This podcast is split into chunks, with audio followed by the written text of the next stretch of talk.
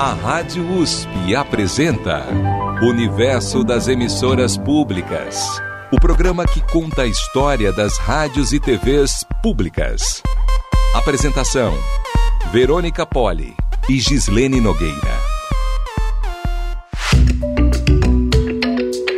A rádio da Universidade Federal do Rio de Janeiro compõe a Rede Nacional de Comunicação Pública, a RNCP a Rádio UFRJ é resultado da parceria de consignação de uma outorga firmada entre a UFRJ e a Empresa Brasil de Comunicação, a EBC, estatal vinculada à Secretaria de Comunicação Social da Presidência da República.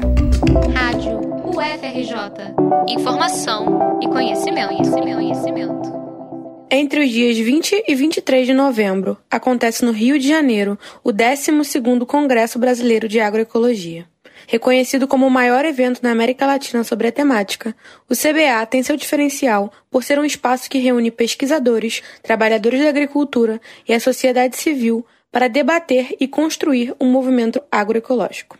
Esse ano, o evento traz como lema a frase Agroecologia na boca do povo. Em outubro, o governo federal anunciou a expansão da RNCP com a assinatura de acordos com 31 universidades federais para a abertura de novos canais universitários de televisão e de rádio. Com a ampliação, a Universidade Federal do Rio de Janeiro, que opera uma web TV transmitida pela internet, receberá um canal de televisão. Especial Eleições UFRJ 2023. Olá, eu sou o Vitor França, repórter do Conexão UFRJ. Aqui nós vamos entrevistar os candidatos a reitor da Universidade Federal do Rio de Janeiro para o mandato que vai de julho de 2023 a julho de 2027. A iniciativa é do Conexão UFRJ, o site de notícias da nossa universidade.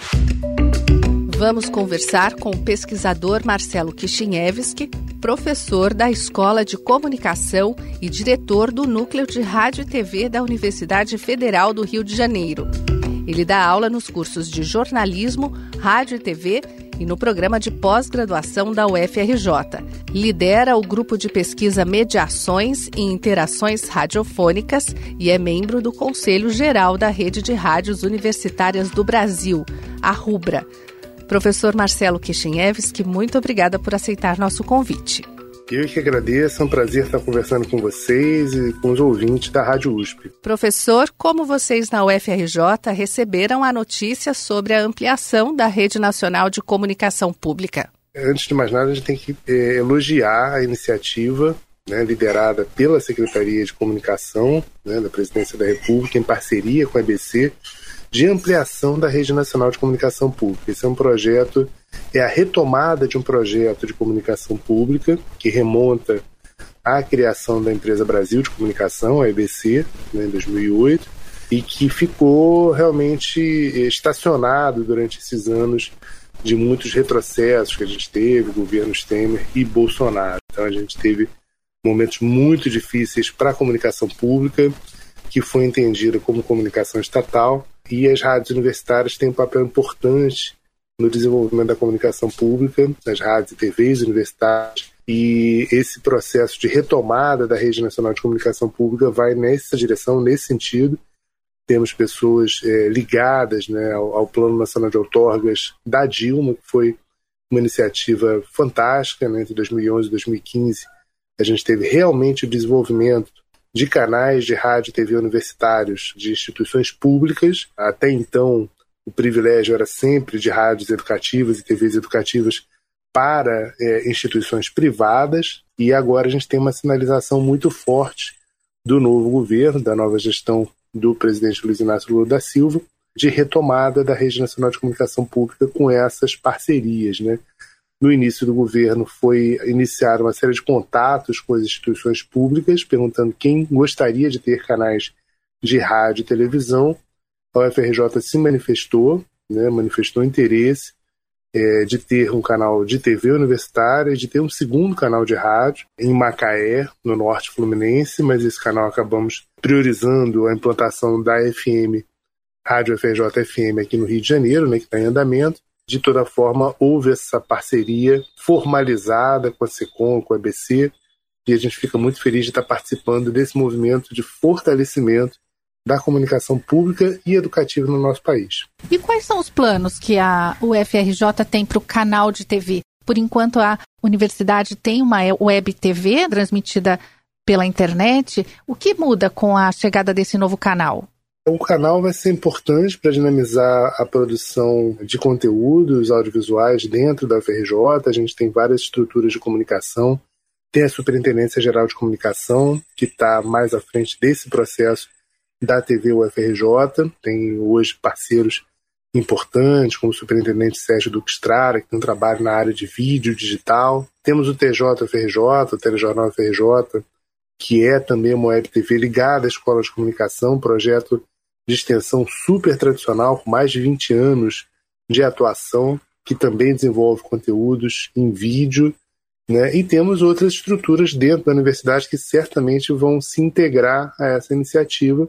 A gente imagina que vai trabalhar muito em parceria com a TV Brasil também, e a gente espera que possa contribuir com esse processo de fortalecimento da comunicação educativa, principalmente no sentido de promover o intercâmbio de conteúdos entre as universidades. Né? Isso é uma, uma nova lógica que está vindo. Até os anos 2000 existia uma, uma mentalidade de cabeças de rede, né? como se a TV Brasil e a Rádio Nacional tivessem que ser a espécie de cabeças de rede para o país inteiro, com pouco conteúdo local, e hoje essa mentalidade claramente está mudando e a gente está vendo um esforço de promoção do intercâmbio de conteúdos entre as instituições de ensino, entre os parceiros produtores que integram a Rede Nacional de Comunicação Pública. Isso é muito importante para a gente ter outras vozes, para a gente ter uma pluralidade, uma representatividade do conteúdo audiovisual é, apresentado à população, né, de modo geral, e que ele possa circular não só em nível local, aqui no Rio de Janeiro, mas também em nível nacional. Professor Kishinevski, qual espaço o senhor acredita que a rede de rádios e TVs públicas precisa ocupar no contexto do ecossistema digital brasileiro?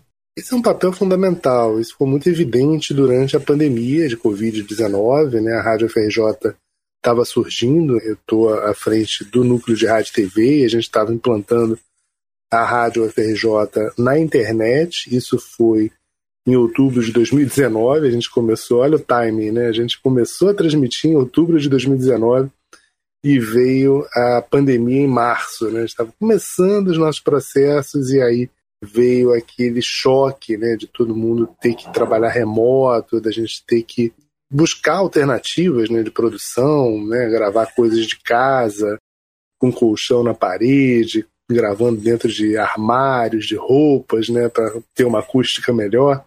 Então foi todo um processo de improvisação para a gente conseguir manter as nossas atividades e trazer informação qualificada né, para a população em geral, que tinha uma demanda muito grande. E olha, é, a gente teve essa experiência na Rádio FRJ, posso falar um pouco mais de perto, porque a gente estava ali nesse processo de produção de conteúdo informativo sobre a Covid, né? A gente voltou todos os nossos esforços naquele momento para isso.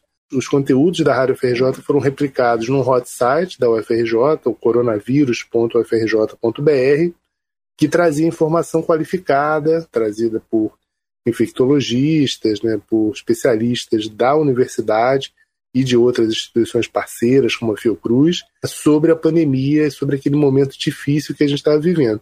A demanda foi enorme. Para vocês terem ideia, a gente tem acumulados, né, vai fazer a FRJ quatro anos da rádio universitária na internet, né? O programa que a gente chama de informação e conhecimento, que é o nosso programa de reportagens e notícias, chegou agora, né, no último mês, a marca de 100 mil downloads. Isso para uma rádio web, né, a gente entende que é um, um dado expressivo e os episódios, digamos assim, os programas mais baixados, mais ouvidos da Rádio FRJ nesse período foram justamente aqueles sobre a pandemia, né, sobre os cuidados que a população devia tomar, sobre a desinformação circulando em torno da pandemia, sobre políticas públicas, sobre a necessidade de ter uma fila única de leitos, coisa que acabou não sendo feita pelo governo e que custou muitas vidas.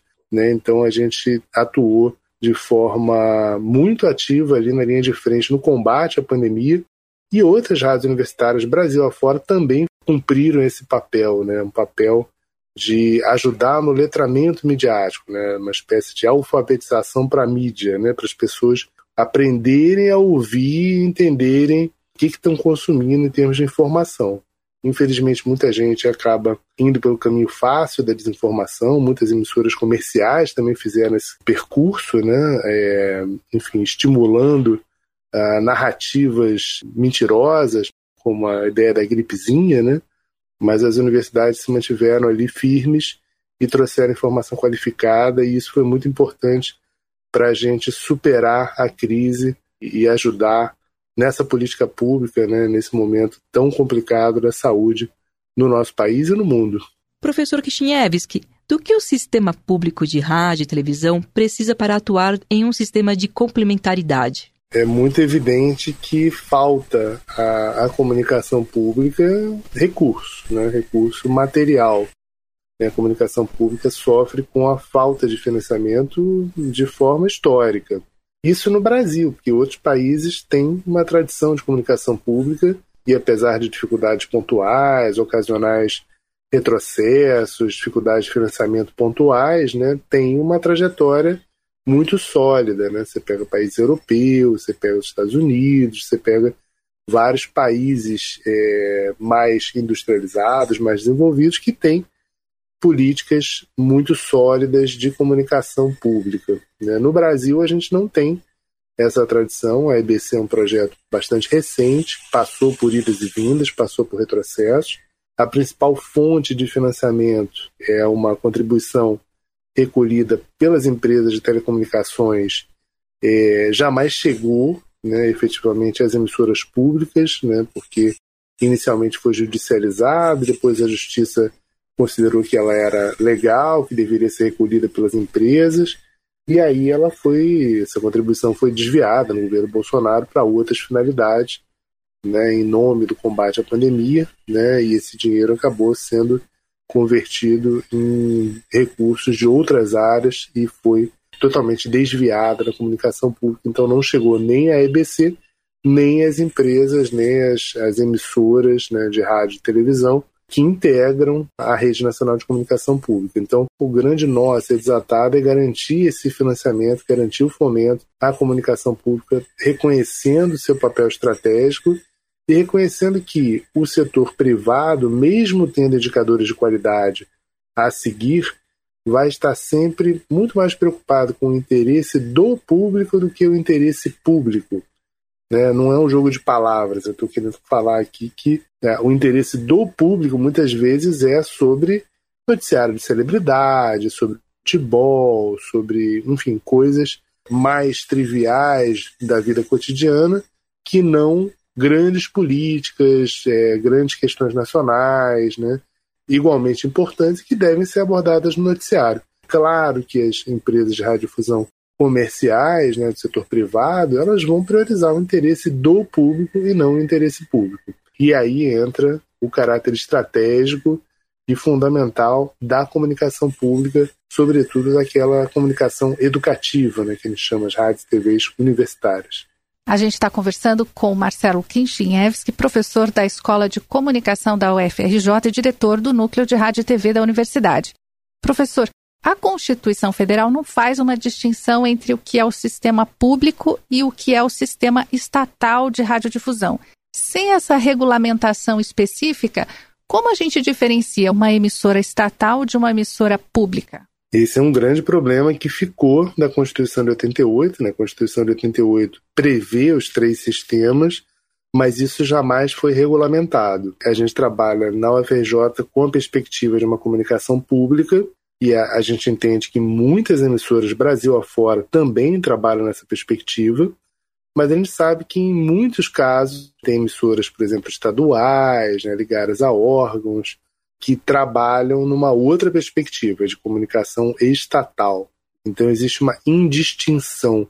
Essa confusão ficou muito evidente na própria gestão Bolsonaro quando houve a fusão da TV Brasil com a NBR. A NBR era o braço de comunicação estatal, né, os feitos do governo, o que o governo faz no dia a dia, e a TV Brasil seria uma emissora pública. Quando funde as duas, você tem uma grande confusão né, entre a, a, comunicação de interesse público né, e a comunicação dos feitos da administração de ocasião, né, do governante do momento.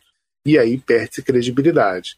A questão não é, é, que a comunicação estatal seja má ou negativa a priori. Claro que não. É importante que o Estado tenha seus meios de comunicação. Né? Em alguns casos, você precisa ter meios de comunicação próprios para que a informação circule, para que as pessoas tenham acesso a campanhas de utilidade pública, várias campanhas de esclarecimento, né, situações de emergência, por exemplo, quando você tem uma grande crise, por exemplo, provocada por tempestades, né? quando você tem terremoto, furacão, situações de intempéries, você tem chuva além do, do normal e aí vem deslizamento de encostas, você precisa fazer com que a comunicação seja efetiva e rápida, que a informação chegue rapidamente ao maior número possível de pessoas e a comunicação estatal, claro, vai ter um papel importante nisso. A comunicação pública tem que trabalhar numa outra lógica, tem que trabalhar numa lógica de construção de uma agenda pública de debate, de discussão de grandes temas né, da atualidade, de contextualização, aprofundando em relação ao que é a mídia comercial e que a própria mídia estatal vão ter condições de fazer no dia a dia. Existe uma clara complementariedade entre os três formatos de comunicação previstos na Constituição e é importante que a gente caminhe em algum momento, no curto, médio prazo, para a regulamentação efetiva dessa distinção entre comunicação pública e comunicação estatal. No seu livro Rádios e Mídias Sociais, você constrói o conceito de rádio expandido. Explica para a gente, professor, o que é essa nova configuração do rádio e como a rádio UFRJ tem atuado neste contexto. Essa é uma questão importante, né, que eu tenho dedicado a estudar nos últimos 10 anos, né. Eu, eu na verdade, escrevi isso de forma absolutamente inadvertida, assim, foi meio sem querer. Eu escrevi num texto apresentado num congresso 10 anos atrás, um congresso da, das associações de pós-graduação em comunicação, a Compós, um colega pesquisador importante do Rio Grande do Sul, Luiz Arthur Ferrareto, professor da URGS, né, da Universidade Federal do Rio Grande do Sul, ele me perguntou uns meses depois: Ah, Marcelo, onde é que você escreveu aquele negócio sobre o rádio expandido? Eu falei: Eu escrevi sobre rádio expandido? Nem escrevi, escreveu. Aí eu fui olhar e realmente eu tinha escrito isso. E ele falou: Ah, isso é um conceito, você tem que desenvolver. Né? É, uma, é uma questão importante para você pesquisar, para você ir a fundo. Né? Eu estava muito dedicado às questões sobre rádio convergência, né? aspectos tecnológicos da radiodifusão, quando veio essa chave conceitual, essa, esse pulo do gato, que é a ideia de rádio expandido que é nada mais nada menos que a ideia de que o rádio hoje transborda das ondas hertzianas para outras plataformas, para outros suportes, outros dispositivos em diversas temporalidades. Você pode ouvir hoje rádio não só mais ao vivo, mas também sob demanda, num site ou na forma de podcast. O rádio está na TV por assinatura, o rádio está em sites de jornais, o rádio está nas mídias sociais. A partir daí eu fui desenvolvendo essa reflexão, isso resultou no livro Rádio e Mídias Sociais, que publiquei é, em 2016 e teve depois, no ano seguinte, uma tradução para o espanhol, né, foi lançado também na Espanha, pela editorial UOC, né, da, de Barcelona. É um trabalho que repercutiu bastante. Não inventei o conceito de rádio expandido, mas eu desenvolvi essa ideia do rádio expandido, tomando emprestado, claro, é, reflexões de outras áreas do conhecimento. Você tem hoje algumas discussões sobre isso, algumas até antigas, né, como a ideia de cinema expandido, né, que surge lá atrás, na virada dos anos 60 para os anos 70, sobre as reflexões de um sujeito chamado Gene Youngblood, né, um americano, sobre o cinema que, na verdade, na época estava se modificando com a chegada do vídeo, videocassete, a TV experimental, todas as iniciativas que estavam sendo tocadas na época em relação a experimentações com vídeo, né, que estavam mudando a forma como se pensava o cinema. Tem a ideia de literatura expandida, outros campos do conhecimento que vêm trabalhando com essa ideia de expansões, e eu trouxe isso para dentro do rádio e fui desenvolvendo esse conceito, né? E através desse prisma do rádio expandido, a gente consegue entender que o rádio hoje está em várias plataformas e sendo ouvido de várias maneiras. A gente tem essa experiência própria né, na Rádio FRJ, que a gente tem um canal de FM que por questões de dificuldades impostas pelo governo Bolsonaro e pelo governo Temer, né, demorou a, a, entrar no área FM, agora está caminhando né, com o novo governo, está avançando mais rapidamente, espera estar tá no ar em FM no ano que vem, mas a gente não esperou estar em FM para falar com o nosso público. A gente tem um canal de transmissão via internet e a gente tem um site que tem um, um número de acessos bastante considerável, estamos chegando a 200 mil downloads dos nossos conteúdos nas várias plataformas, a gente distribui é, os nossos programas, são mais de 40 programas disponíveis no site da Rádio FRJ.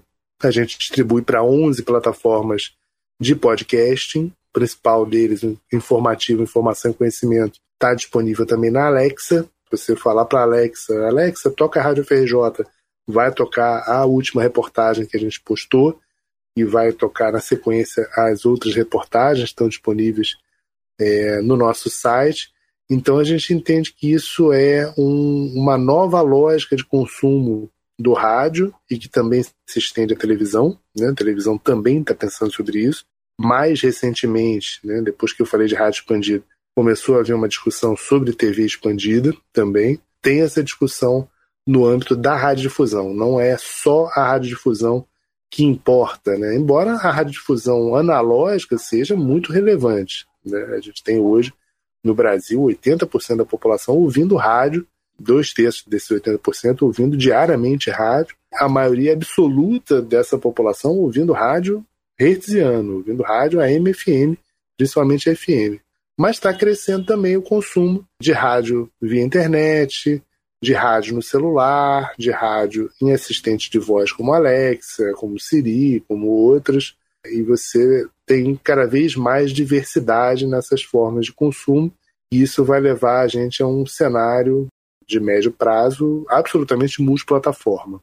Não dá para saber quem vai prevalecer, mas o que a gente percebe nos últimos anos é que cada vez mais existe uma diversidade de plataformas que coexistem, né, que coabitam ali o ecossistema midiático e que as pessoas podem ouvir mais de uma plataforma aquele mesmo conteúdo. Né? A gente tem essa experiência com a Rádio FRJ, com certeza é, outras emissoras de rádio públicas e privadas que estão experimentando isso, estão buscando estar nessas diferentes plataformas, vão perceber isso, que tem uma mudança na forma de consumo de rádio e de televisão, e isso vai se acirrar ainda mais nos próximos anos. É uma corrida do setor privado? É uma corrida do setor privado. Mas as rádios públicas, as TVs públicas têm que estar também nesse novo ambiente, sob pena de perderem a audiência a médio prazo. Todo mundo tem que estar nas diferentes plataformas, porque não importa onde vai ser consumido, importa que haja oferta é, assegurada nas diferentes plataformas para uma audiência que está cada vez mais diversificada e com hábitos de consumo diferenciados em relação aos tradicionais. Como pesquisador e professor de rádio, que inovações você acredita que a mídia pública pode trazer? Eu ouvi há algum tempo um seminário em que o senhor falou que o rádio público também tem que ser pop, tem que ser atraente. Então, que inovações, que espaço que o rádio público tem para propor novos formatos, uma inovação estética de programação? É, essa é uma questão fantástica. A gente percebe isso no rádio público, por exemplo, na Europa, nos Estados Unidos, né, que o rádio público e as rádios universitárias lideram uh, muitas vezes a inovação de formatos, de linguagens. Então a gente imagina que tem muita coisa que pode ser feita ainda né, no rádio é, e acho que projetos apontam nessa direção. Tem a ideia, por exemplo, de rádio locativo, né, de rádio ligado a GPS, né, de conteúdos que dizem respeito, que estão ali tagueados num lugar geograficamente delimitado, né, que a pessoa passando por ali possa ouvir um conteúdo de interesse sobre aquele lugar. Tem uma série de iniciativas de radiodramatizações, né, muito complexas, estão sendo desenvolvidas, né? A rádio polonesa, por exemplo, fez uma radiodramatização de uma saga de fantasia chamada Narrenturm, né, uma série de livros é, de um autor polonês, e fizeram um, um conteúdo magnífico, né, com mais de 1.500 horas, centenas de radioatores, radioatrizes, pessoas envolvidas nessa dramatização, recuperando né, uma série de coisas que o rádio fazia e deixou de fazer, mas não só recuperando né, uma arte perdida, mas ampliando, né, fazendo coisas novas, né, mesclando a linguagem do radiodrama com a do audiolivro. Tem muita coisa que pode ser feita né, nesse sentido, e o rádio público, notadamente as rádios universitárias, mas o rádio público em geral, tem liderado esse processo de inovação de formatos e linguagens mundo afora. Espero que com o fortalecimento da comunicação pública no Brasil, a gente possa ter esse trabalho também aqui no Brasil, né, que a gente possa ter rádios públicas, rádios educativas, rádios universitárias, TVs cada vez mais criativas, cada vez mais originais, né, oferecendo conteúdo qualificado para suas audiências e também contribuindo para a experimentação de formatos e linguagens, inclusive também contribuindo, no caso das emissoras universitárias, né, com um processo não só na área de comunicação, mas para toda a universidade, né, das várias áreas de conhecimento que as pessoas possam produzir conteúdos para aprender a divulgação científica na prática, né? aprender a comunicar ciência, a comunicar né, de forma mais clara e efetiva com a população em geral, que nos últimos anos aprendeu a desconfiar da universidade, né? foi instigada por uma extrema-direita global, com um claro patrocínio de plataformas internacionais, né, a desconfiar de ciência, a desconfiar de vacina, a negar os saberes estabelecidos. Né, a gente precisa realmente recuperar esse papel da universidade, esse papel da comunicação pública que foi abalado por anos de ataques, né, de negacionismo, de desinformação e de informação de qualidade duvidosa. Né? E a gente está trabalhando nesse sentido. Nós na Rádio FJ, vocês na Rádio USP e muitas outras parceiras Brasil afora, estamos juntos nessa luta. Nós conversamos com Marcelo Kishinevski, professor da Escola de Comunicação e diretor do Núcleo de Rádio e TV da Universidade Federal do Rio de Janeiro. Professor, muito obrigada pela entrevista. Eu que agradeço, Gislene, Verônica, um prazer estar conversando com vocês, trabalhos técnicos também do Dagoberto. Um abraço sonoro para vocês todos e para todos os ouvintes da Rádio USP. Obrigada também a você, nosso ouvinte. E para falar com a Rádio USP, envie um e-mail para ouvinte.usp.br. No site temos indicações de leitura sobre as emissoras públicas e sobre a Rede Nacional de Comunicação Pública. O endereço é radio.usp.br. Roteiro, produção e apresentação Gislene Nogueira. Apresentação Verônica Poli. Produção Cristiane Pradella. Sonorização e edição de áudio, Cid Araújo. Universo das Emissoras Públicas. O programa que conta a história das rádios e TVs públicas